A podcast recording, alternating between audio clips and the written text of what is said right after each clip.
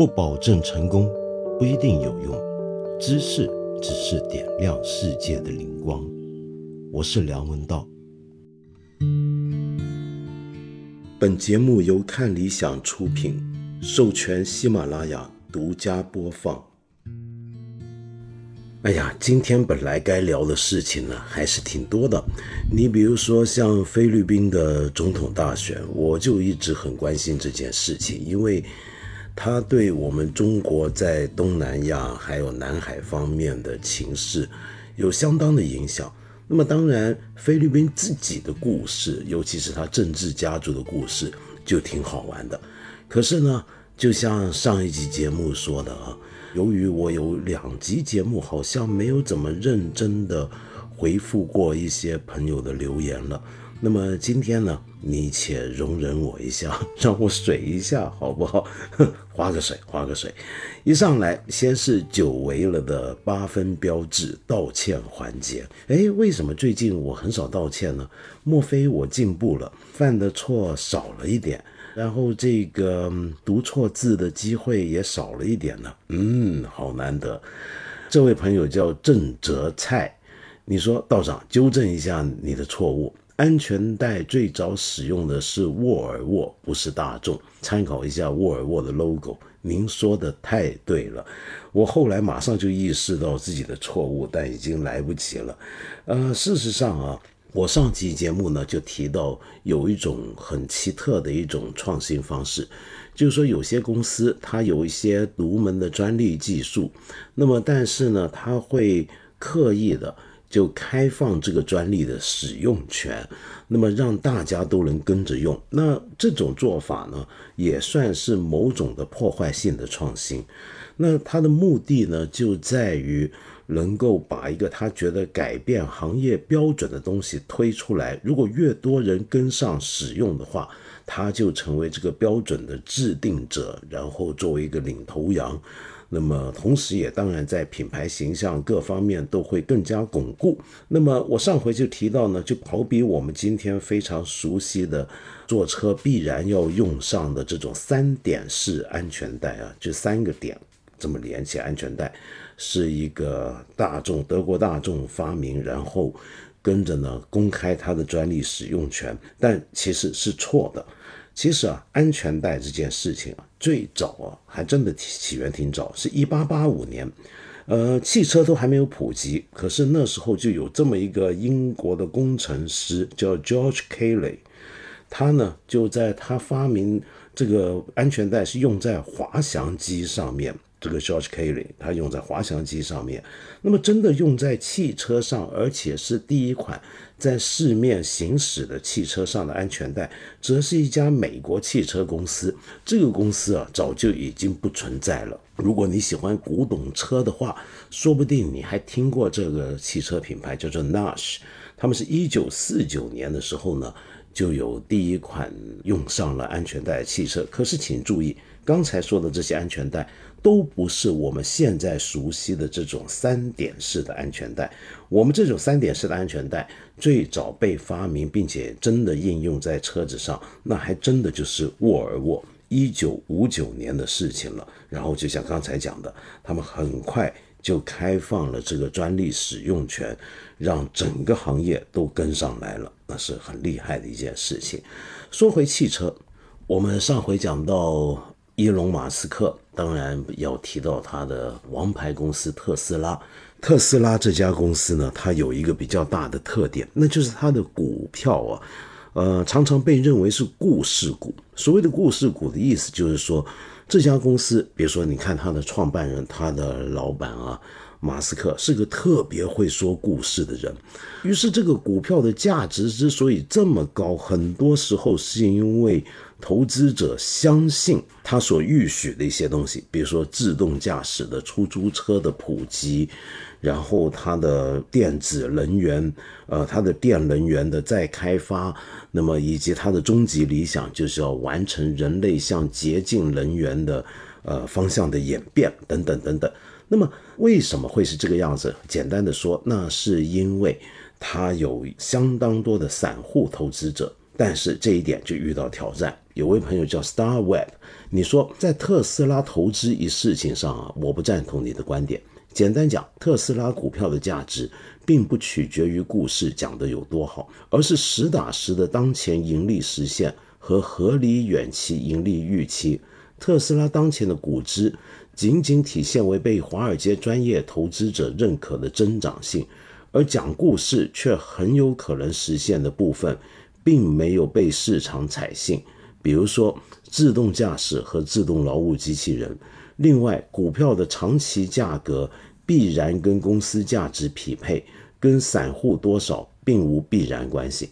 您说的这一点啊，呃，我同意一半。那就是股票的长期价格呢，必然是跟公司价值匹配，这是对的。跟散户多少并无必然关系，一般而言也是对的。但是呢，我想说，特斯拉当前的估值是否真的全被华尔街？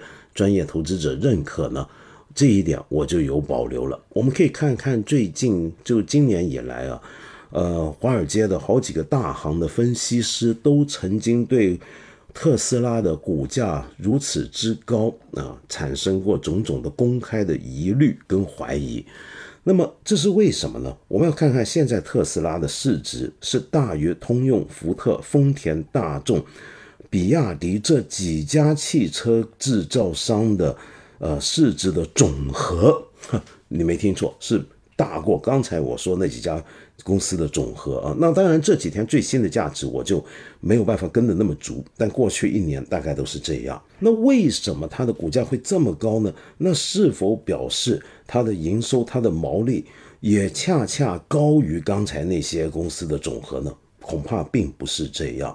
那么，虽然我们可以看到近几年来呢，每一季算上来的话，特斯拉的营收毛利都是在逐步上涨的。可是，我们要注意到它的一个危机，那就它到了最新这一季，其实已经明显看到它的销量正在放缓之中。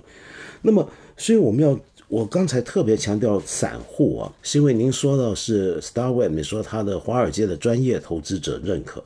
可是我们比较一下，在这么多的全球的五百大的企业里面啊，很多大公司，它的拥有者，它的股权里面，它的股份里面有很多是被一些大的投资者拥有的。但但是问题是在特斯拉的情况很特别，特斯拉至少有四分之一的股票是在散户手中。那么，而且我们知道，在过去几年来，马斯克那种社交媒体上的活跃程度，其以及他的种种的特殊的手段和做法，都在影响。它的股价被怎么？它的股票怎么样被散户追逐？比如说，就拿他现在要拆股这件事情来讲，这个拆股的消息一出来，你就看到它的股票又上升了。为什么呢？因为拆股这件事情是有利于中小投资者来建仓。我们知道现在特斯拉一股的股价有多高啊？那不容易建仓的。那么对很多散户来讲很困难。但是你一拆股的时候，就变成很多人就容易入场，于是它的股价又上升了。那么事实上，我们刚才说它营收毛利逐年上涨，但销量放缓，这又是怎么回事呢？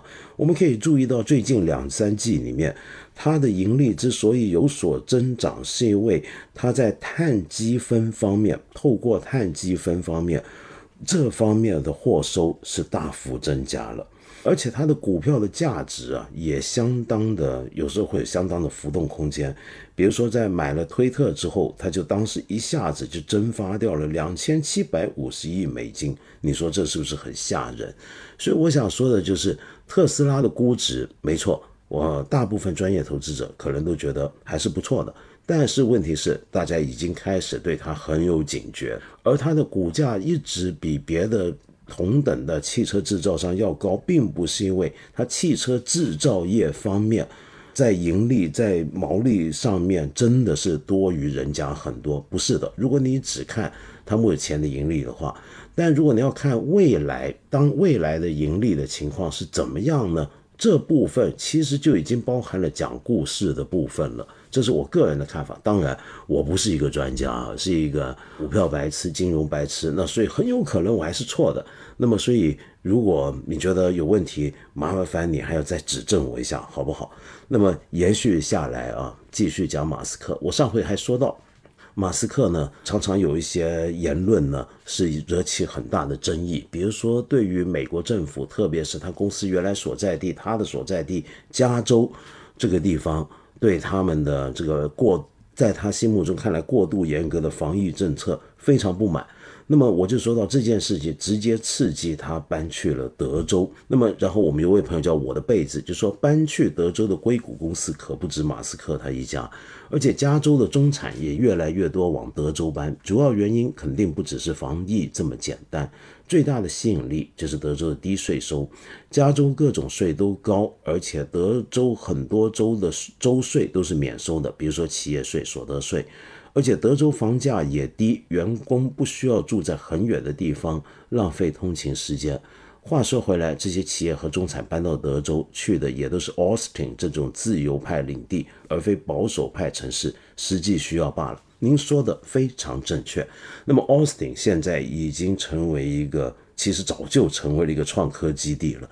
但是我想说的是。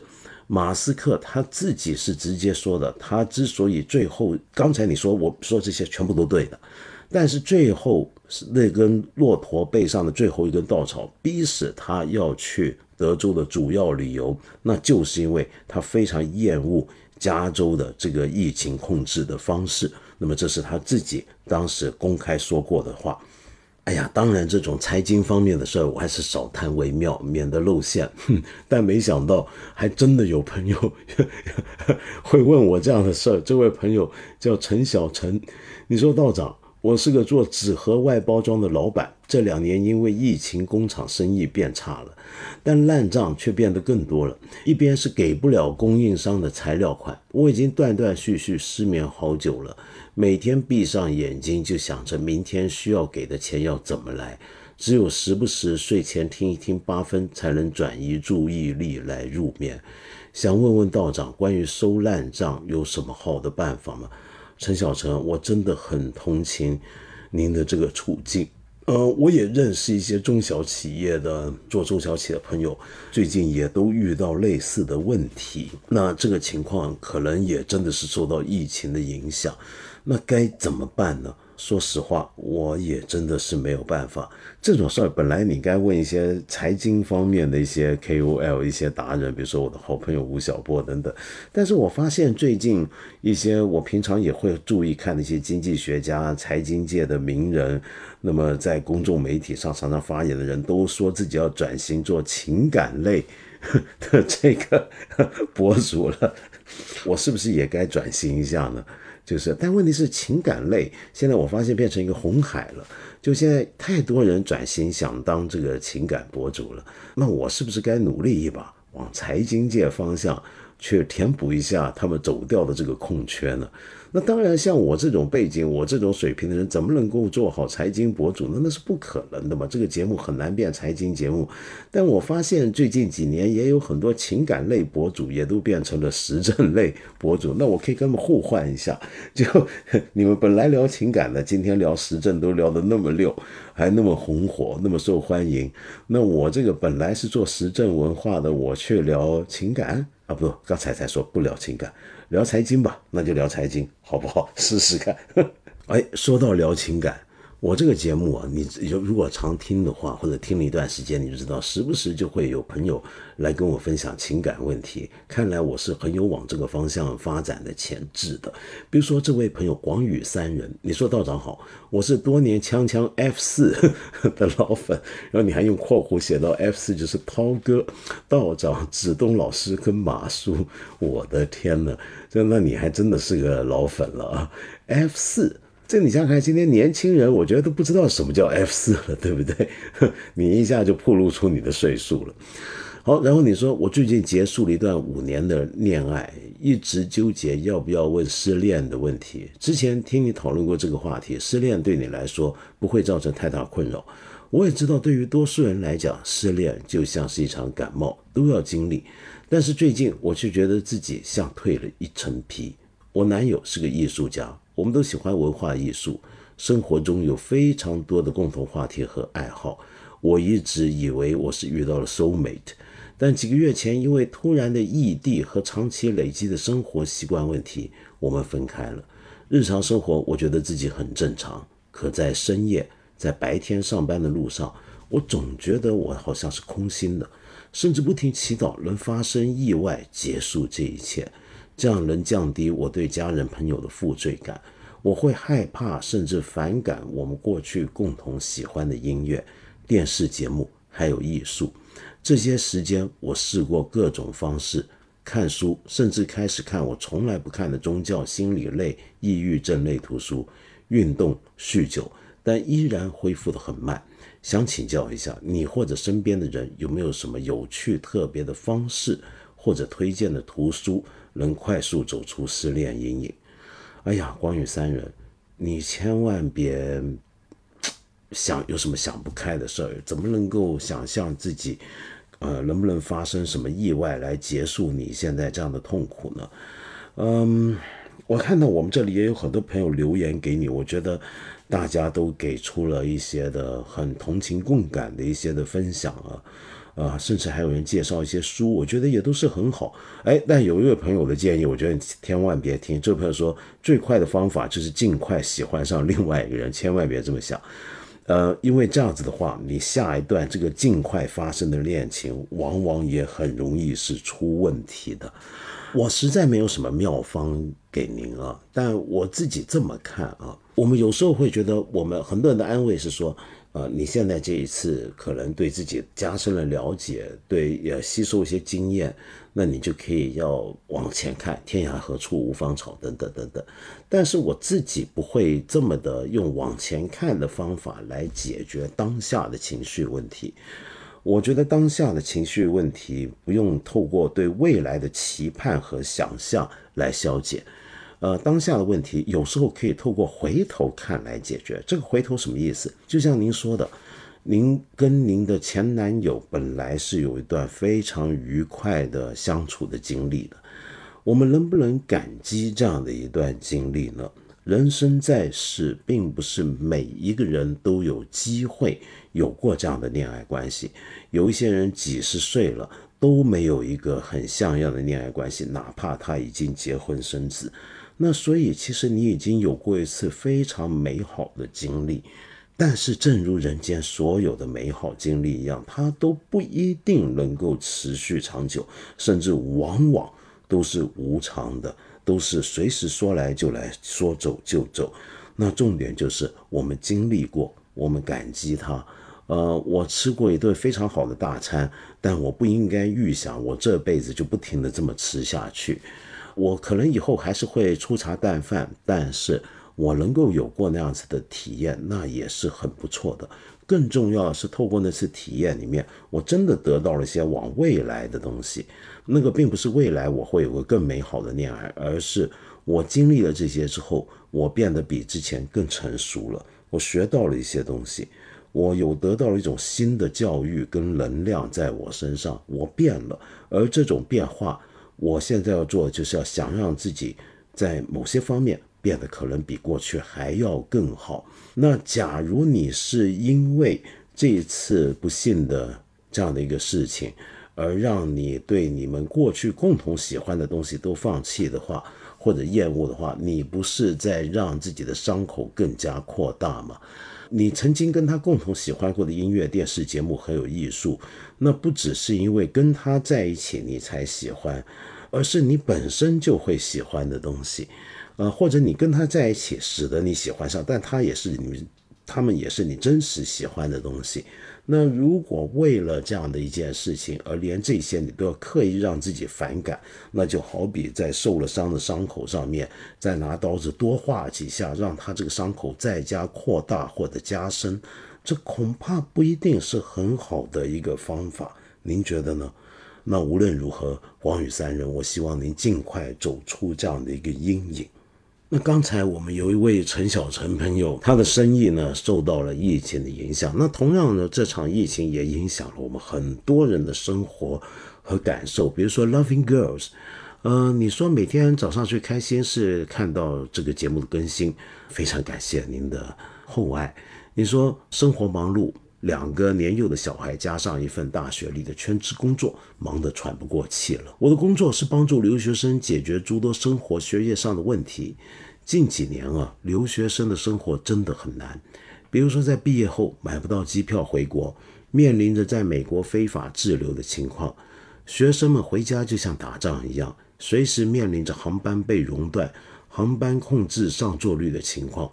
赴美的学生也都要经过重重考验，努力说服担心安全的父母办理护照、办签证、办理财产证明。每一项任务在疫情下都是格外困难。感觉这几年很多学生都没有度过一个完整、丰富多彩的大学生活。毕业季到来，又送走一批学生，祝他们毕业快乐、前程似锦。在抗疫上啊，美国很早就躺平了。我生活的城市里已经很少人戴口罩，感觉疫情已经成为过去式。国内的疫情管控让人非常担心，感觉我回国的计划也遥遥无期。五年没回去了，我的爷爷奶奶都没见过我的两个孩子，非常想念我的北京。希望北京平安，在那边的家人都能够平安健康，等待我回去。本来只担心地球上的事儿。听完呃上一期节目，我又有些担心火星上的事儿了，真是害了你，不好意思。五月十一日啊，是我儿子的生日，马上就两岁了。我给他取的中文名字是文道，因为一直以来我都是您的忠实粉丝听众。fans 这个词太俗气，我说出来你定会感到很肉麻。我希望我的儿子长大后能成为像道长一样正直、睿智、学识渊博的人。最最重要是有颗善良的心，包容、理解，能够在这个复杂的世界里始终坚持自己的原则。他的生日，希望能听到您的祝福。虽然他并不明白你在说什么，我们全家都是你听众，向你问好。永远更新八分，不要停更。说话小心，说到敏感话题，我都为你捏一把汗。还有一千零一夜，好久没和你一起读书了，谢谢你的厚爱跟支持，Loving Girls。啊，不过你这个把儿子的名字取得跟我的名字一样，希望他将来像我这样，那就完了。像我就完蛋，你知道这怎么能像？他当然要比我好太多才行，因为我一点都不正直，也不睿智，也不学识渊博，我我也不善良，我这人其实坏的一塌糊涂，你不知道而已。你的儿子千万别这样，我希望你的儿子将来真的是一个正直睿智。学识渊博，但更重要是有颗善良的心的人。我祝你的儿子生日快乐，希望你们全家在美国的生活呢能够顺利安康下去，也希望你们能够尽早回国，好让你爷爷奶奶看看你两个孩子。哎呦，真厉害！那那他这两个孩子他曾孙，他们的曾孙了。那是好让人高兴的事情，是不是？真外孙太开心了。您刚才说到疫情这个情况啊，确实是很困难。我也看到一些孩子，我都都真的是替他们担心。你别说大学，这几年哪怕中小学都有很多人是过了不正常的学习生活，老是在上网课啊，或者这个学期常常时不时的中断。比如在香港。最近就发生很诡异的事情，就香港的中小学是最近复课嘛？因为前阵子停了一段时间，那现在复课，那他到底什么时候放暑假呢？答案是他们已经放完了，就前阵子被迫，因为香港的疫情的原因被迫停课那段期间就叫提前放暑假。那那现在那这个学期要上到什么时候呢？我忘了，好像是差不多到了我们以往年该放暑假的时候。那那那时候这个学期结束，但是一结束两个礼拜之后又要开始新学期了，马上就九月了。那是这个情况，我的天，你说这这怎么上呢？这学，这个时间也压缩了，对不对？那老师教的也累，也够呛，够辛苦。那孩子们也学得很累。那那那那更不要说没有什么校园生活、课外活动生活，那就更别说了。那所以我真的觉得这几年上学的孩子太惨了。呃，尤其疫情刚爆发的时候进大学的那一批学生，那你想想看，四年大学生活里面，他有两年多是躺平状态，这个躺平状态就是不是正常的上学状态，该怎么办？我坦白讲，我也真的不知道该怎么办。但是你晓得，就是我们现在反正这个疫情的事儿啊，就还是别说那么多了。我们知道前几天才有最高指示嘛，不是？就是说我们目前的防控的方针和政策是科学有效的。然后呢，我们要坚决同一切歪曲、怀疑、否定我国防疫方针政策的言行做斗争。哎，在这里，既然看到最高指示，我马上又要重申一遍：我向来，我听我这个节目这么多期下，你就知道我向来支持动态清零。原因就不用再多说了。我很早就说，这个动态清零是因为很实际的原因，就是因为现实情况下，我们地区发展不平衡，老龄人口多，医疗资源不足，也分配不均。那么在这个情况下，如果有大规模的感染，是不堪设想的。那么，但是我一直也很强调，我们坚决支持这样的方针之余，在实行上面是不是有更好的做法？因为目前我们看到，在实践动态清零上面，的确带来了很多的副作用，而这个副作用伤害，比起一这个场瘟疫的实际伤害也一点不算小。那这时候该怎么办？那么当然，我过去的学习的态度不够好，我长期以来一直有个错误的认知，就以为科学的东西啊，总是要能够接受怀疑的。如果有任何东西讲出来说不能怀疑的话，那就一般而言就不算是科学，那可能是一种教条或者信条。那么我是所所有的科学理论、科学发现都是要接受怀疑的，甚至是被公认为真理的也还可以继续接受怀疑。但我现在明白了，就是我们科学有效，但是也不能怀疑。那这是一个总方针。OK，那以后就别谈了。但接下来这位朋友要讲的事情呢，又是跟疫情相关。那尽管我觉得重点可能不是疫情本身，所以应该没事儿吧？这位朋友叫七点零五分在公园散步。我是同济大学的一名学生，最近疫情封校，学校里面发生了很多事儿，种种不合理的做法导致大家积怨已久，最终爆发。在和学校直接沟通无果下，我们选择了舆论等手段。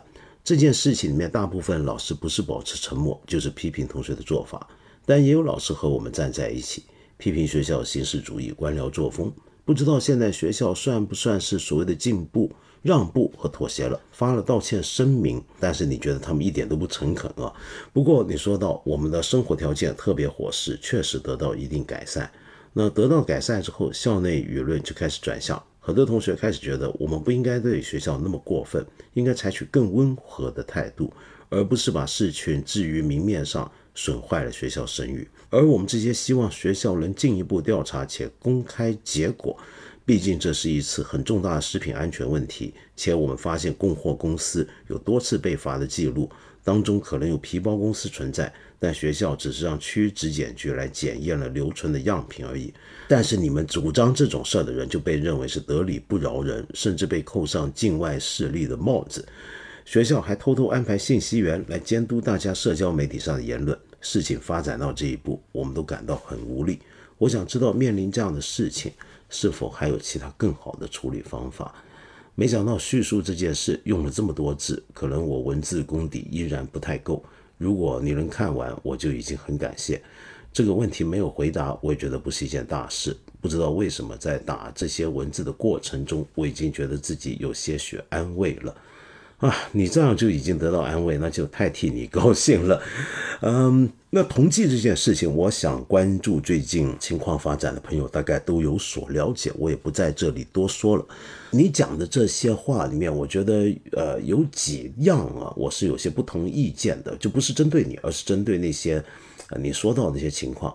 比如说，同学们是不是觉得我们不应该对自己的母校、自己念书的学校？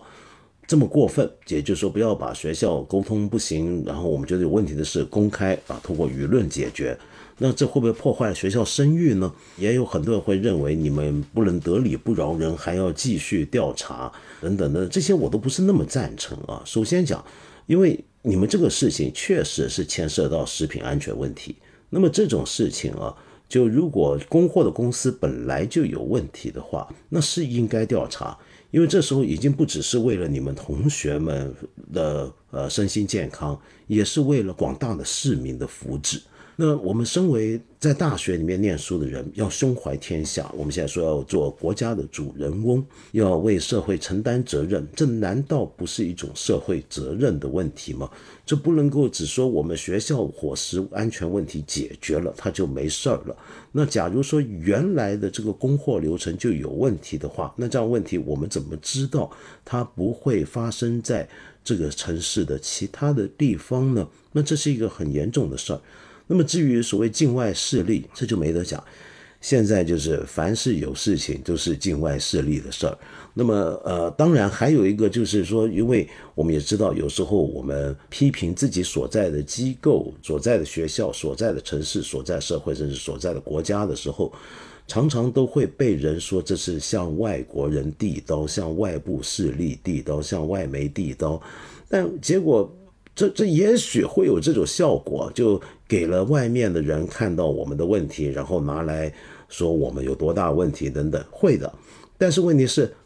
这难道不是首先应该解决问题？如果我们根本没有这样的问题的话，那人家下刀也无从下起啊，对不对？那所以我们先解决自己的问题，而不是解决掉这个发现问题的人，是不是这样？那更如果说我们批评任何一个东西，都是要先看，比如说我我很喜欢阿森纳，然后我要是自己身为阿森纳球迷，我批评阿森纳，那是不是向曼联递刀呢？或者像热刺地刀呢？这个，呃，我我大概不会这么想，是不是？我们觉得该批评就是要批评嘛，是不是？如果真的是问题，很当然很有可能我的批评是错的，那也没关系啊。我提出来，如果我是错，那我就要让等待别人指正我，让我发现我的错误嘛，是不是这样子呢？事实上，教育这件事情啊，就当然出了一些问题，是会影响教育。但是，比如说，如果这个学校，呃，你的学生们能够做出这样的事情来使学校改善一些他们存在问题，我觉得反而是增进了教育。我们会看到，哦，你们的学校的学生都这么样的有自觉意识，能够争取用合法合理的手段争取自己的应得的权益。那你们学校可见收的学生很好，教学生也都教得很好。我觉得这不是个问题吧？呃，我以前很多很多年前写过一篇文章，讲的事情呢，是我一个朋友的经历。我这个朋友啊，他当年已经从事工作一段时间了，还在香港政府当公务员。那么后来呢，他离开政府部门，又去念书，在英国一家名校念博士，念的是法学博士。那么他跟我说啊，他们那个学校的毕业礼啊，有个传统，总算他赶上了一回，就毕业礼上目睹了，是怎么回事呢？就这个学校啊，在你知道英国这种老牌的帝国主义者办的大学，多多少少过去都会有一些殖民里面的不好的经历。那么他们那间学校尤其有名啊。然后呢，他们的学生会啊代表或者是学生毕业生的代表上台致辞的时候，比如说前面是这样的，校长上来讲话。啊，各位同学，你们替学校长面子了，你们做得很好，希望你们将来一帆风顺，等等等等。那么要为社会、为世界做出贡献。好，接着上去就学生会代表。那学生会代表呢，上台啊，就不断在骂。骂小到这个学校的影印机的使用的不公平问题，一直数到历史上这个学校是如何跟殖民主义、跟种族歧视捆绑在一起，直到今天都还没有完全清算。我就骂了一大轮，大概他听他说有十几二十分钟。你想想看，那是一个什么场面？学校毕业典礼，然后学校的这个毕业生代表或者学生会主席代表上台，就主要发言是骂自己的母校。然后骂完之后呢，台下师生啊，甚至家长竟然都在鼓掌。他们的想法是觉得这样的事情恰恰显示出这间学校把孩子们教得多好，有这样的反省的精神。然后一个学校做错了事情，就像我老讲的，就圣人讲的话，君子犯的错误就像日食一样，是大家都看得到的。小人犯的错误才要掩盖起来，才要掩饰起来。因为君子犯错不怕人看到，因为大家看到就发现哦，你这个人还是有问题。他才能督促自己要改得更好，是不是？那么另外一件事情也是我以前写过的，就是我当年正好在日本的京都也看过，我的老朋友杨照兄也写过这件事。大概是京都大学创校百年的时候，他们学校里面没有什么特别的校庆活动。你看那么老牌的大学，创校百年，那么著名的一个一个国际性的大学，那应该要盛大搞一些活动，对不对？那他们最盛大搞的一场活动，竟然是反省世界第二次世界大战期间京都大学怎么样。呃，参与了日本的军国主义、法西斯主义这样的历史罪恶的大批判、大反省，哼，竟然是搞一件这样的事儿。但是我当时看到这个、这个、这个消息，我就觉得很感动。我觉得这真是间了不起的大学，真不愧是亚洲数一数二的大学，至少是日本数一数二的大学。我不晓得你会不会也有这种感觉呢？说起大学，那么最近当然也有一件事情很受关注啊。那我们也有位朋友提起来叫吴毅。那您说到，呃，希望我们聊一聊南京大学、兰州大学、人民大学退出世界大学排行榜的事儿。那么这件事情啊，我猜你可能也都听过了。那我光看我们这里就有好几个朋友都留言说想谈一谈这件事情。那么这件事情啊。呃，很多人，包括在国外有些媒体就会说，这就看到我们中国进一步要跟世界隔绝了，在文化上面要封闭自守了，等等等等。说到这些大学都要办出自己的气派了，那么就不跟人家玩了，就好比这个世界杯我们不玩了，我们玩自己的中国杯。但是我觉得这种讲法是有点偏颇的，坦白说。呃，首先我们来讲一讲这个各种的世界大学排行榜这件事儿。这个事儿我今天没有功夫再再详细讲了，但是我先简单说一下，像这些国际机构的大学院校的排行榜，过去几年是非常非常流行。那么每一年各个国家、各个城市、各个大学都在盯着自己的学校、自己的城市的学校、自己国家的学校，在这个排行上。榜上面的表现，那么如果这个排行榜上面我们国家或者我们城市所占的学校又多了在前五百名或者一百名，那大家就兴高采烈开香槟。那么但是如果要是退后了几步，哎，那大家就觉得很丢人。这些学校越来越关注这样的排行榜，那么这些排行榜机构当然各自也有自己的评分标准，包括我们国内的交大也有一个自己的这样的排行榜，是不是？但是，无论是采取什么样的标准、什么样的一个计算方法，他们大致上对当前的大学都构成了很大的压力和影响。而这样的压力和影响并不总是好的，甚至我们现在有时候看到有很多问题。我举个简单的例子啊，就是为了要追求，因为这些排行榜它要能计分，计凡是能计分的东西啊，多半就是要看数字，比如说看你们学校的老师们、研究人员们。发表的论文的数量，这些论文在某一类的期刊，所谓 A 类、B 类、C 类等等等等不同级别的期刊上面发表论文的数量、被引述数字等等等等，都关注这些事儿。那么结果会造成一个什么什么什么东西出来呢？那就是每间学校都在拼命的要压这些老师们交东西出来，要交货，要交论文，要写论文。那么，于是这几年我们光讲人文社会科学，就出现一个很奇怪的现象，就很多学者已经不写书了，或者他要是写一本书出来，这本书往往就只是个论文集或者论文集改成的书。这是为什么呢？因为你想看，你要认真的写一本真正有分量的书，那是要花很多年的功夫的。你要花很多年功夫才写这样一本书，你早就被人炒鱿鱼了。如果你没有拿到终身职的话，因为你已经不符合了发论文的数量的标准，所以你就最好每年，比如说发两篇论文，都上了甲类期刊，然后发了五六年之后，你一本书都没有，但是最后把这些论文收起来，就变一本论文集，是这么来办法，所以变得整个学术研究也都变得很片段化。没有人在动什么大问题或者做些大的东西了，那么再来在教书上面也一样有影响，因为现在呢，比如说有的排行榜还很糟糕，还要比较的是学生毕业生的收入，那么变成你毕业生，如果我毕业生不一定出来马上要急着要挣钱啊，有的人可能要先去体验生活，有的要从事慈善社会工作，那是没有什么收入可言的，那又该怎么办呢？如果一个学校它的办学风格很明确，比如说有一些国际上一些不错的一些小学校，他们的学生毕业出来之后，可能不一定是做多么收入可观的工作，而是做一些对社会、对世界有贡献的工作，那又该怎么算呢？那一个学校怎么样才叫做好的学校？怎么样才叫做教出了好的学生？恐怕都不是这些量化的标准能够能够能够完全涵盖的，是不是？所以这是有问题的。那么甚至啊，我们还可以看到近几年啊，不只是我们中国，在全世界各地都多了一些的抄袭或者论文不规范的情况。那之所以发生这种情况，也就是因为有发表的压力太大，那么让一些人呢。在压力之下铤而走险、偷鸡摸狗，就干出了这样的事情。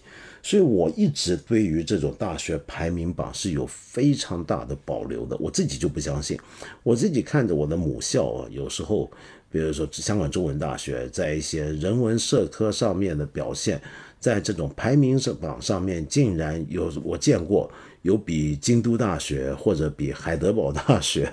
或者比这个呃博隆纳大学要好，我我坦白讲，这种这种东西啊，就我们稍懂行一点，你都不太能相信，是不是？不是我瞧不起我母校，是因为自己知道自己几斤几两嘛。就你你你不能这么搞，是不是？所以我不认为退出这样的一个排行榜是件坏事儿。假如说我们退出排行榜是因为我们不想再被这样的排行榜。约束跟规范，我们正常的应该要坚持套自己的办学理念的话，我或者研究理念的话，我是完全支持的。但是反过来讲啊，就有时候我们就会特别过于强调说，我们不要跟世界玩，我们要走出中国自己的特色。中国的大学是中国人办给中国人的，这种讲法我又觉得太极端了。为什么呢？但凡一家大学，无论你的理念如何，你的教学风格多特别，你的研究上面多么有特点跟重点的方向，要有志气的大学的话，总是要想办法让自己变成世界上其中一间最好的大学。我们中国人办的大学，那我们不一定就不能够只是为中国人而办，这只是起码的要求。我们终极的要求是要为全世界而办。要办学校，就是要办给全世界的一个学校。哈佛大学不会说我是一个美国人办给美国人的大学，牛津大学不会说我是个英国人办给英国人的大学。如果只是这样，他们就完蛋了。我们我的愿望是有一天看到我们国内的好的学校，能够吸引全世界最顶端的人才，都很想来。比如说来人大、来这南大、来这些学校来来来来教书，希望有机会在这里研究工作。全世界最优秀的学生、青年人都想来我们学校念书，应该要有这样的志气，是不是？这是我个人的看法，当然也有可能我是错的。说到大学啊，我们这一位朋友又提出了一个，啊，我们屡次在这个节目里面提过的一个老问题。这位朋友名字很特别，就叫《论语》。你说我作为一名大学老师啊，最近经历一次让我觉得不寒而栗的事儿。有个学生在学校公开网络平台举报我，举报我的词汇十分可怕。比如说，该老师身为中国教师，有违师风师德，更是种族歧视，对中华民族的自我矮化，这是典型的崇洋媚外、被殖民心理。我校专业身为王牌专业，不应该有这种害群之马继续在岗位上。实际上，我只是开了一个尺度略大的玩笑。而他举报我的那些课堂内容，他本人其实当时都旷课不在场，以道听途说的只言片语来举报自己的老师。当然，主要导火索在于上课连续三次点名他都旷课。让我觉得不寒而栗的是，他举报指证的时候，这一套举报的措辞扣很多帽子，让我觉得简直莫名其妙，我都很难编得出来。听起来是这么可怕。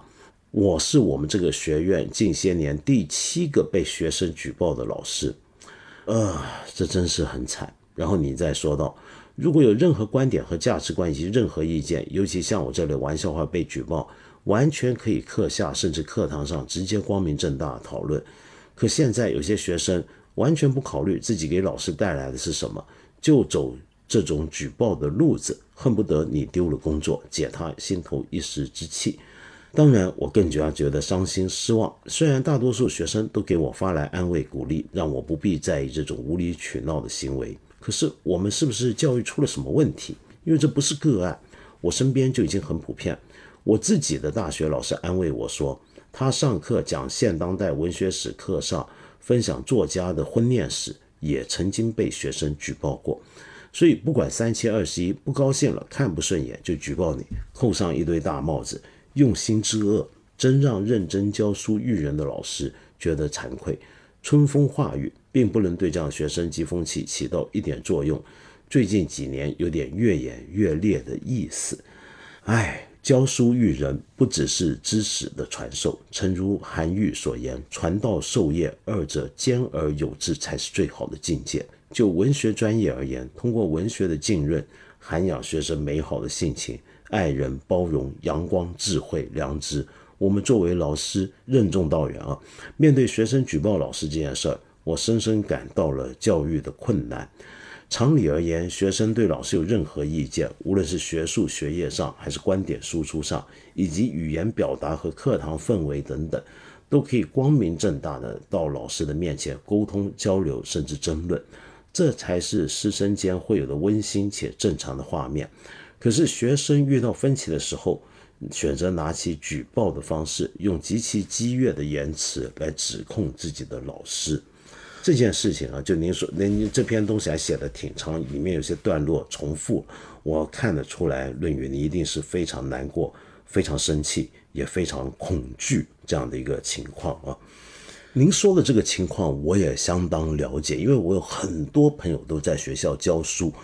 那很多朋友也都有过被举报的经历，那么被举报的具体的案例也都千奇百怪，什么都有啊。那比如说，有的老师真的就像您自己的老师所说的那种情况，就他们讲到了一些呃历史上面一些作家，比如说怎么样吸毒，然后在幻觉之中写下了一首诗等等，也被学生举报，那还是非常有名的案例，那是一个很有名的一个故事。作家如果当年没有吸鸦片。他真的写不出那种诗出来，这是个客观的事儿。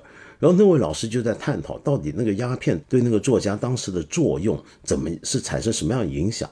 那就被学生举报了，就说这个老师公然在鼓吹这个吸毒来做文学创作。那那这种情况非常多，就我们都见过太多了。那么呃，现在问题啊有几点啊，第一就是这种举报，举报完之后，他通常还有结果，这个比较麻烦。就尽管事后大部分合理的学校当局、行政当局都会透过了解发现这种举报呢，呃是不必要的。那么也都知道老师在教这个是认真在教书，并不是想鼓吹学生吸毒，比方说，而是真的在讲历史上的一件这样的一个往事，并没有叫你今天去模仿这样的一个意思，不是叫你去吸鸦片，不是这回事。可是问题是。到底这种事后的调查报告等等是很复杂、很麻烦，为我们教书的人带来了很多。无谓的工作也为学校的行政带来了无谓的程序和压力。那么比较麻烦的是，有些举报它还真的会起作用，那就是因为今天我们晓得大家都怕出事儿。我们今天这国家首先重要是安全，那当学校的老师跟领导也一样要安全。那万一这个学生举报学校不理会或者学校驳回，那么这个学生再往更高层举报，那又怎么办呢？那大家会怕这种事儿，那这是一个问题。第二个问题呢？其实我觉得是，嗯，您刚才说到这种举报对老师会带来什么啊？但是我反而会反过来想，他会为学生带来什么？我完全同意您的观点，我们有不同的意见、不同的看法，尤其在校园里面，我们要鼓励自由开放的讨论跟辩论。但是，但你想想看，一个人他不论是你的同事，或者是你的学生，或者是你的老师，他不同意你的意见的时候，他不是跟你讨论，不是辩论。而是去举报，那这表明什么？第一，如果他的举报背后的想法或者他要举报的东西本身就不合理的话，他就没有机会知道自己的不合理了，因为他不是跟你辩论。如果他跟你辩论，他可能会发现自己理亏，他可能会发现你的观点是他没想过的，或者至少是有意义的、有意思的、能刺激人的。他没有了这个机会，因为他就始终把自己原来的想法。就在学校读了四年之后，就原封不变的延续下去。上了学之后，好像没上过学，因为他没有改变过自己原来的一套价值观跟想法，他只是他，因为他原来的想法跟价值观从来没有被挑战过。他如果被挑战，他用举报的方法来解决，而不是讨论的方法来解决。这就难怪我常常说，我自己觉得很忧心的是，这几年我看到我们国人当中，特别是有一些青年朋友啊，不是全部，只是少部分，就是失去了一种辩论的能力了。就我们辩论通常需要我们知道我们所要讨论的相关问题的相关的事实，那么很多时候我们种种原因，我们很多需要辩论、需要讨论的相关事实，大家不能完全掌握，这已经很糟糕。那第二就是。遇到自己不能够理解或者不同意的想法的时候，他要不然就是用很激烈的态度，呃，像你刚才讲那种扣帽子或者出甚至出话来骂人，但是没有办法去辩论，辩论是要讲理的。为什么会失去这样的能力呢？我觉得这是个很大的问题，会不会跟我们这样的风气有关呢？也有可能啊。那么这是让我非常担心，所以这几代学校里面，如果这种情况越演越烈，那我们这几代的学生怎么办呢？我已经有一些朋友啊，他们就觉得干干脆息事宁人，以后呢上课就照本宣科，就最好少做发挥，那么最好回避所有可能引起问题的，哪怕是文学史上一个吸鸦片的作家的事情，我们都最好别提，你们自己回去看书。但是这么做。老师安全了，但那你不就牺牲了你的学生了吗？但是如果你不想牺牲你的学生，你不想牺牲这几代年轻人，你想好好认真的教的话，你就可能会遇到风险。那牺牲的就是你自己了，该怎么办呢？当然，现在我知道上课大家很多老师已经尽量不要多开玩笑。不要多借题发挥，因为说有时候上课我们发挥啊，那是很自然的。因为为了让学生对于所教书的内容有亲切感，我们有时候会离题讲一些东西。但现在很多老师就喜欢照着课本讲，那但其实也不一定这样。我现在发现，最近一些大学的教材就很有意思，比如说很多学校都在开始采用一些新的标准课程的标准的教材。比如说有这么一本生物学课程标准，华东师大有这样的一个教材啊，呃，是他们学校出版社出的。那这里面呢，就生物学方面有一章呢，就讲染色体与 DNA，正儿八经在讲什么叫 DNA，什么叫染色体。但是中间忽然加了一节，因为我们现在知道各个学科呢都要尽量的把思政内容加进去，于是他也加进了。那讲染色体跟 DNA，它怎么来讲思政内容呢？他是这么讲的啊，我照念，在生物的分子世界里，小到一个原核细胞，大到一个多细胞组成的高等真核生物，分子世界会遵循它们自身规律，忠实的将母本细胞中的 DNA 复制遗传给后代，保障了物种的稳定。这里便可以和一代代共产党人继承红色基因，坚持为人民服务，保障国家的长治久安，红色传承相关联。达到政治认同教育的目标，嗯，然后后面是在肉眼看不见的微观世界里，要想看到生物大分子的结构和运动轨迹，揭示生物大分子的功能机制，从而生阐明生命的本质。没有艰苦奋斗的精神和忘我的工作热情，以及实事求是的态度，是难以想象的。嗯，像这样的一些内容啊，现在数学也有啊。你知道，比如说像函数，我看过一个教材里面有讲极限与连续函数。你们说一个函数，哪怕无限延伸，也会符合自己本身的定义。有不变的函数是不忘初心，牢记使命，无论走到哪里，也不会忘记自己的本质与职责。呃，为数为人，皆是如此。那像这样的教材，我们在教书的话，我们说啊，想发挥一下，那现在可以按照这样的方法来发挥延伸，让同学们心领神会，就更生动的了解到了数学以及生物学的知识。但是问题是，我觉得任何一个负责任的老师啊，恐怕也会要稍微解释，以免这个同学现在同学要是很天真的话，就误会了，就不要真的以为党员身上还真有一种基因叫红色基因，这是个隐喻。这是个文化隐喻，这并不是说真的，你的血里面就真有一种红色基因，这这这不是不不是这么一回事。但是问题是，假如我们又要担心就我也跟一个朋友也聊过，他就担心说，如果他真的这这像我刚才这么讲说，各位同学，虽然教材里面讲共产党人有红色基因，在讲基因的这个章节里面，大家请注意，这是个比方，这是个比方啊，就千万别以为我们身上真有这种东西叫红色基因。但你这么讲的话，会不会被举报呢？就说你政治不正确呢？就比如说我们要讲数，不变的函数是是就是个数字，它不会不忘初心、牢记使命的，它没有意识，对不对？这是个数，这个讲法也是个比喻。但我们能不能跟同学说，请注意，同学们，这只是个比方，你千万别当真，那恐怕也容易出问题。你别说，你就光连我现在节目我就这么讲，我都提心吊胆。说到教书啊，我们这还有位朋友叫拉拉拉拉的拉啊。你说我是一名初中教师，最近学校发生了一件骇人听闻的事儿，学校的不良学生殴打了班主任老师。事情是这样的，在午休时间，学校要求学生全部在教室午睡，班里有三个女生在楼道叫嚷玩耍，班主任让他们进教室，他们不进去。由于是中午午休的时间，以及当天学校正校长来校视察的原因。班主任就让他们三人躲在厕所玩，以免造成更大影响。班主任把他们拉到厕所，只是拉着衣服肩膀的部位，并没有动手打学生。他们其中一个女生突然开始殴打老师，把老师的脖子抓烂，手抓烂，还在老师肚子上踢了一脚。我这位同事正在备孕，向该女生说她有可能怀孕了。该女生竟然笑嘻嘻地说：“那恭喜你，不用去堕胎了。”老师打学生，无论轻重，但凡有人举报，老师都会受到严重的处理。而学生打老师，最后的处理结果只是赔偿医药费，赔偿老师损失。扯坏了我同事的项链，项链的吊坠丢失不见了。再听课两个礼拜而已，甚至连一个处分都没有。我时常怀疑，我们现在义务教育到底是在干什么？什么样的人都可以享受这一项权利吗？那老师在学校的生命安全谁来保障呢？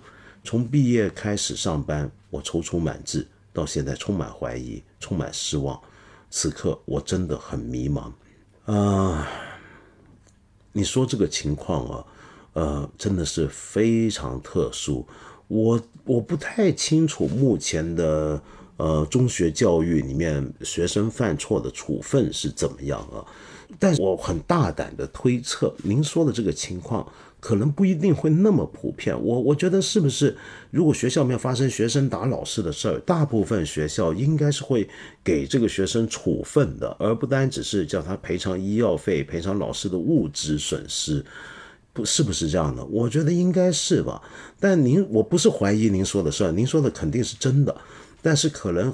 这个，我就说这个事情，你可能也要搞清楚一下，要调查一下，因为我相信教教育部门应该会有一些规定或者有些案例，所以我想说，你不要为了这件事情，这个怀疑往上推到整个义务教育上面，更不要去怀疑是否所有的人都可以享受义务教育，所有的人当然都应该享受义务教育，这是他们的权利，这是一个人权，我们不应该怀疑这一点。事实上。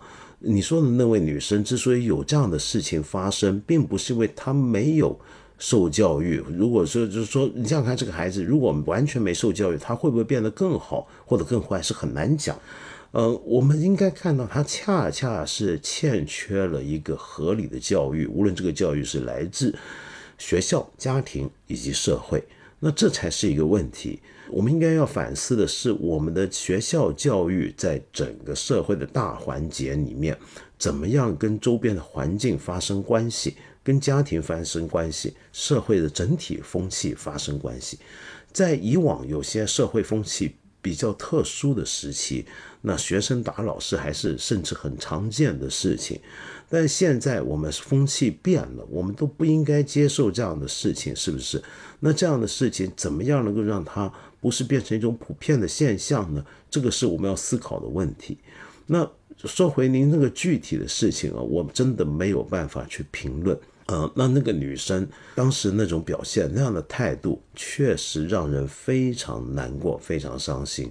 这不由得让我回想起我自己年轻的时候啊。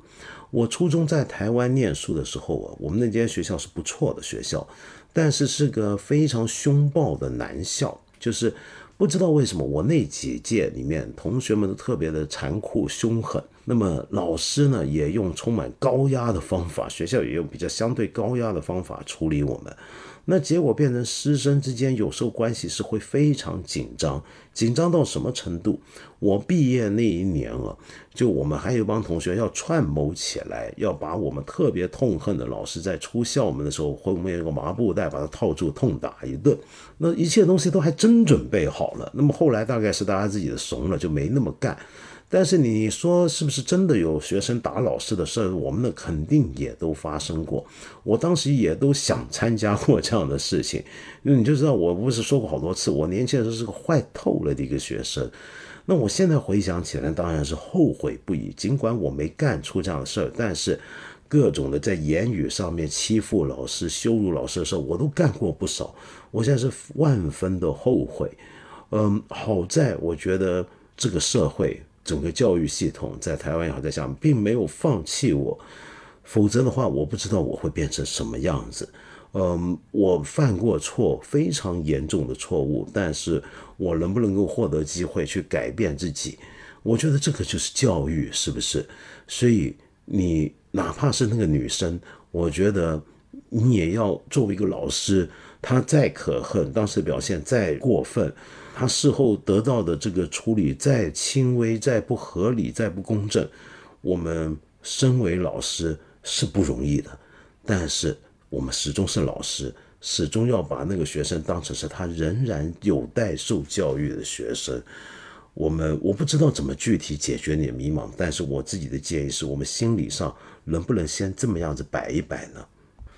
我们这还有一位老朋友啊，叫孝恩礼。呃，有件事情想跟我们分享。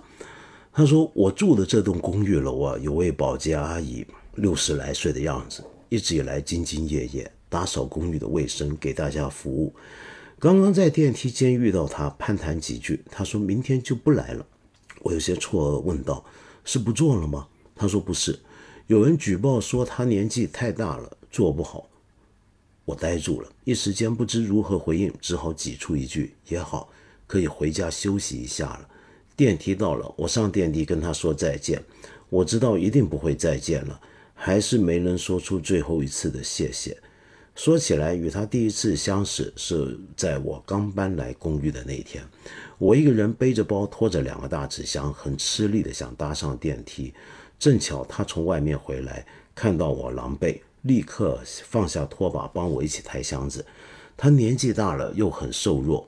我的大箱子把他压了一下，他把我帮我一起把箱子送到我房间门口。我内心非常不好意思让他帮忙，正想着要如何感谢他时，他非常小心翼翼地开口：“小伙子，你收拾完这个纸箱子，如果不要的话，可以给我吗？”我鼻子一酸，答道：“当然没问题，我家里还有很多，一会给您送下去。”从那以后，我只要有快递和水桶之类可以回收卖钱的东西。都会给他留着，期间有些平时不太穿的衣服也给他送过几次，关系便慢慢熟络起来。今天是跟他最后一次见面，到最后我也不知道他的名字，心里很不是滋味。我知道我帮的忙微不足道，很想给他送点钱，但又觉得这样行为可能不是很礼貌，有种施舍的感觉。可明天起他就失业了，不知道他有没有家人可以照顾他。是不是能真的像我说的，可以好好休息一下？哎，阿姨，祝您今后好运。肖恩里，您真是一个好人，您是一个善良的人，有能够有这样的一个想法，呃，对于自己身边的人有这样的体谅跟跟认知，很了不起了。我也在这里跟你一样，祝愿那位阿姨今后好运。我觉得我们。就抬头一看，我们身边难道不是每天都有这样的人吗？年岁不小了，但是为了生活，为了糊口，还在兢兢业业的工作，但是默默无闻的就在我们身边。平常我们不一定每个人都能够像校园里这样子去注意到他们的存在以及他们提供的帮助，但是如果没有他们的话，我们会变成什么样子呢？我们的城市，我们的生活会变成什么样子呢？他们为什么这么大的岁数还要做这样的工作，这么的劳累？他们这么大的岁数，需要这样子工作来维持自己的生计，那一下子失去了工作，那他以后又该怎么办呢？为什么有人看到他们的工作是看到他年纪大，然后本能的直觉的认为他是做不好，而不能是体谅他？而不能够是偶尔的，也既既然觉得他年纪大，是不是自己也能够在力所能及的情况下帮点忙呢？这都是为什么呢？嗯，我希望我们大家都一起来想一想这样的问题啊。那最后呢，我最近也常继续收到一些朋友谈一些跟佛学相关的事情啊，比如说有位朋友叫天心月圆，你说。道长，你能不能讲讲你曾经提到的熊本三三的经历吧？我是佛教徒，修真言中及净土中，涉及波野中兼禅宗一些修法，马上呢就要修真言中的四度加行。成为阿车离后，想重走弘法大师当年所走过的四国八十八灵场，进行身心礼拜，以坚定将来弘道之心。也请你能讲讲你当年徒步的经历、所见所闻、身心体悟。愿您身体健康，六十吉祥。感谢师兄，感恩师兄啊！师兄，您有这番发心啊，我真是随喜。首先呢，我是走过一段是熊野三山，我们就不是熊本山，熊野三山啊。您大概是打字打错了，前面是熊野三山，我们知道，也就是日本说的 Kumano Kodo。我那个时候走这段传统的日本的佛教跟神道教，甚至一般人的朝圣路线。这是个呃世界文化遗产、自然遗产之一，是一段非常美丽、非常有文化历史的一段路啊。但它严格讲，它不是一段路，它是一个小网络，里面有分叉很多条路，我没有完全走完，我觉得我大概也走不完。我只是走过其中几小段而已。那这个故事今天也不够时间，将来有机会，要是有别的朋友感兴趣，我们可以分享。那是一个很有趣的一个经历。那么，但是至于您说到的，呃，您有这番发心了，就我觉得是很好的事儿。看您学的大概是日本的密宗，是不是东密？您看您虽然先广泛的涉猎波野中、净土中，还有禅宗，但看来您是已经下决心要修真言宗。然后希望能够走弘法大师，也就空海大师走过的道路啊。那我们都知道，就最近几年我们看电影、影视剧，可能都晓得，就是呃，空海大师这位日本历史上其中一位最伟大的佛法大师，当年就是在唐朝的长安学习密宗。那当时我们中土自己的密宗，那就今天所说的东密啊，那么跟现在流传的藏传佛教密宗是不一样的。这个东西，我们今天中文一般对于日本的真言宗，也就是弘法大师回到日本时候创立的宗派，我们是有点陌生的。但是我也认识一些朋友，有有你这样的经历，有你这样发心。我甚至当年在，呃，弘法大师空海大师就真言宗的总本山。高野山上面遇见过一些从中国去留学的法师，就立志学习东密。那么很多人想法就是，尽管都知道日本密宗后来在千年的历史传承里面一定发展出了很多自己的特色，但是也还保留了许多在中土本已失传的密宗的唐密的传承。那所以还是有很多人想去学习。我我我觉得。呃，很替您开心。那么，希望您能够顺利完成心愿，以利众生。好，然后另外呢，还有一位朋友斯特里克兰德，你说前一期听你提到在家闭关修炼，我也在练习静坐修行，但总是不能入定，或者入定需要很长的时间，想听。你谈一谈静坐入定的要领及诀窍。我没有诀窍，我凭什么？我也没怎么在家闭关修。我是建议，如果封闭在家的时候呢，那不妨如果你学佛也也能够静坐的话呢，呃，也学过禅修的话，那你把这段期间当成一个小闭关来做嘛。我不能够指导任何事情，但是我只是先说一点：如果你练习静坐修行，想要入定的话。首先要有的一个准备，心理准备就是不要想入定。凡是就我自己的经验或者我学的学法的教导，就是你应该不带目的的来禅修。你甚至你觉得我要入定，或者你曾经有过入定的经历，然后我觉得这那个入定的经历，感受那种禅悦太美好了，我这回想再来一次，这种想法都会构成你的禅修的障碍。我觉得您最好就是先把这一点拿开，说不定你还比较有能够入定的机会。再来，我们还要了解禅修并不是以入定为目标的，入定只是一个很粗浅的东西，没有那么难。也没有那么必要来当成一个多么宏大的目标来追求。如果不以这个为目标的时候，其实效果会好很多的。呃，不带任何目的，在让自己安住当下，没有将来，没有对将来的预想，没有过去，没有对后过去的追忆与后悔，在这种状态下来修行试试看。哎呀，对不起，我又说多了。那么今天啊。那么，既然讲了一堆学校的事儿啊，我忍不住想跟你聊一聊校歌的故事。你知不知道世界上面啊有这么一首歌很有意思？这首歌竟然是全球大概有一百多家大学，还有几十家中学的校歌的共同校歌。就当然每家学校啊的歌词都不一样，但旋律都是一样的。那么，其实世界上有很多学校的校歌啊都是很相似的。呃，甚至是旋律都是一样的，就这个旋律不断在流传，每家大学都觉得这个旋律很好，我也拿来当校歌，会有这种情况。那其中最红的一首校歌呢，叫做《Any Life》。《Any Life》是首什么歌呢？《Any Life》其实是一首情歌，是一个美国的作曲家叫 H.S. Thompson 在一八五七年写的歌，是追忆一个早逝的少女，这个叫做安妮莱尔 （Annie Lyle）。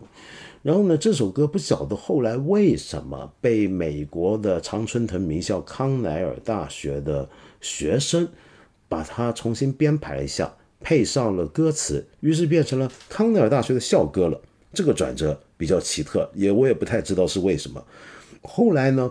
康奈尔大学把它当成校歌之后，就有一堆的美国的大学，尤其是一些就当时的一些东岸的文理学院啊等等，也都拿它当成是他们的校歌。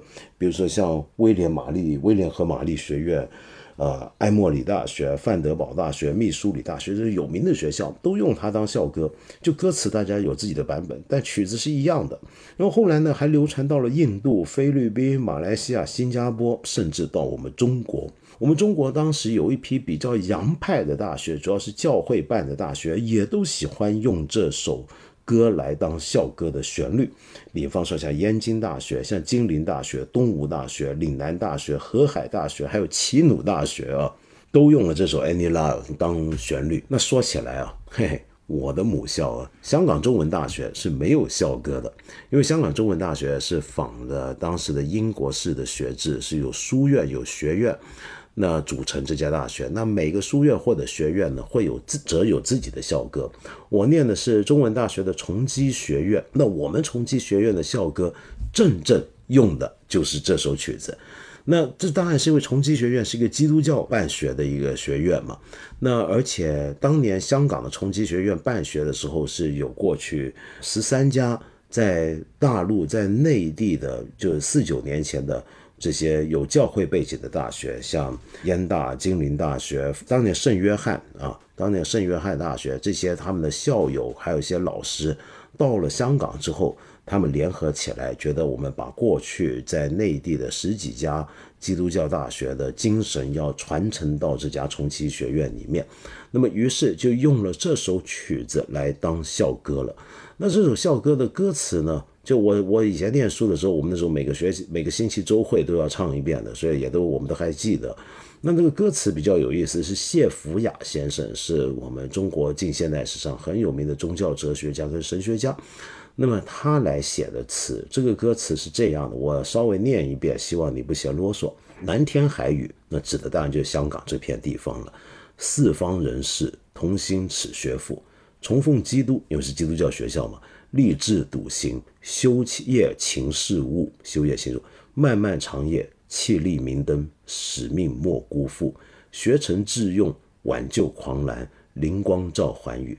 神州学术源远流长，数典不忘祖。自由民主，家以友邦，协力相互助。中西结晶，真义文明，圣教红旗序。济济精英，天降大任。至善免同父，写呃，我觉得这个歌词写的还挺不错。我很不要脸的说自己的学校的这个校歌的歌词写的挺好，那我就请你听一下我的母校的这首校歌，旋律正正就是这首全球被最多学校拿来当校歌的这个旋律《Any Live》的旋律。